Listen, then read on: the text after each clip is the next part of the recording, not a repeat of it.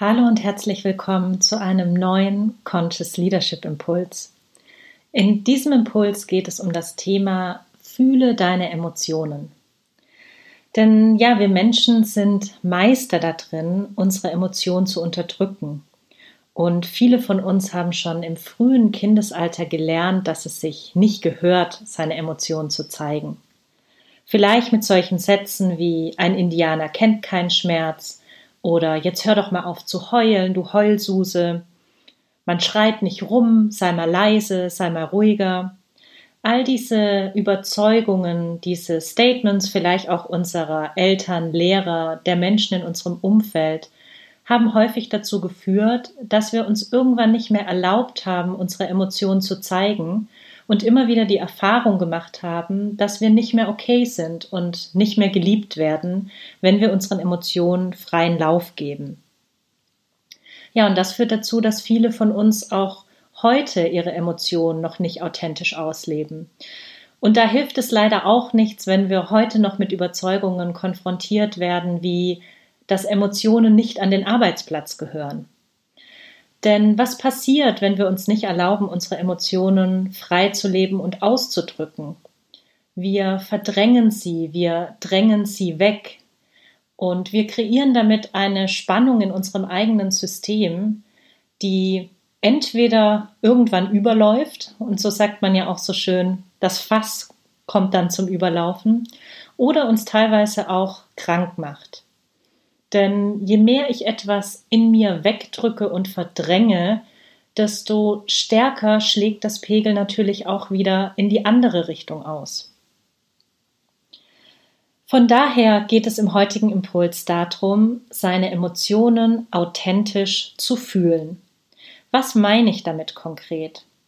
Zunächst einmal geht es darum, wann immer ich spüre, dass sich in mir gerade etwas regt, denn das Wort Emotion kommt ja aus dem Lateinischen von ex movere, das heißt, es bewegt sich etwas heraus. Also wann immer sich aus mir etwas herausbewegen möchte, einmal innezuhalten und zunächst einmal in meinen Körper zu spüren. Einfach einmal wahrzunehmen, was fühle ich jetzt gerade in meinem Körper und wo spüre ich diese Regung, und wenn ich dann in meinen Körper hineinspüre, mich auch einmal zu fragen, welche Emotionen spüre ich denn? Und diese Frage nicht meinem Verstand zu stellen, sondern wirklich einmal hinzuspüren, hinzufühlen und wahrzunehmen, wie sich diese Bewegung in mir, diese Emotion anfühlt. Und wenn ich dann ein Gespür dafür habe, was ich gerade in mir fühle, dann dieser Emotion einen authentischen Ausdruck zu verleihen. Und damit meine ich auch hier wiederum, mich nicht kognitiv zu fragen, wie ich diese Emotion denn jetzt ausleben könnte, sondern hinzuspüren und mich von meinem Körper leiten zu lassen, was denn jetzt ein passender Ausdruck für dieses Gefühl in mir wäre. Das heißt, vielleicht spüre ich eine gewisse Traurigkeit in mir und merke, wie langsam anfangen Tränen zu fließen.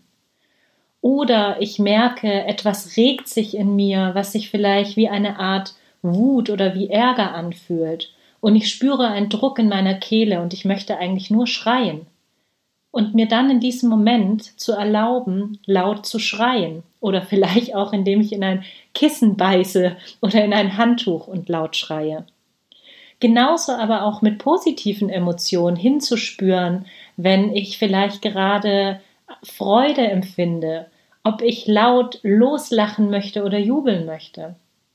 Und wie gesagt, dies eben nicht als Frage an meinen Verstand zu geben, sondern aus dem Gefühl heraus den passenden Ausdruck finden zu lassen durch meinen Körper hindurch. Und zunächst einmal ist das vielleicht eine schöne Praxis, die ich für mich ganz alleine etablieren kann. Ich mache das häufig auch so, wenn ich emotional bin, dass ich erstmal bewusst aus dem Kontakt mit anderen Menschen gehe, mir einen Raum für mich selbst suche und wenn es nur die Toilette ist, um genau diese drei Schritte für mich gehen zu können. Hinzuspüren, wo in meinem Körper spüre ich diese Emotion, meinen Körper zu fragen, was ist das für eine Emotion? Und dann im dritten Schritt dieser Emotion einen authentischen, passenden Ausdruck zu geben. Und wenn ich das eine Weile für mich selbst geübt habe und merke, dass mir das gut tut und dass das auch mir hilft, nicht mehr meine Emotionen auf andere Menschen zu projizieren, sondern Selbstverantwortung für meine Emotionen zu übernehmen, dann kann ich auch langsam anfangen, meinen Partner, enge Freunde, meine Familie, vielleicht auch Kollegen oder meinen Chef mit einzuweihen und vielleicht auch sie einzuladen, mit mir gemeinsam in dieses Experiment zu gehen und einen Raum zu schaffen, wo wir alle unsere Emotionen authentisch fühlen dürfen. Vielen Dank fürs Zuhören und auf bald.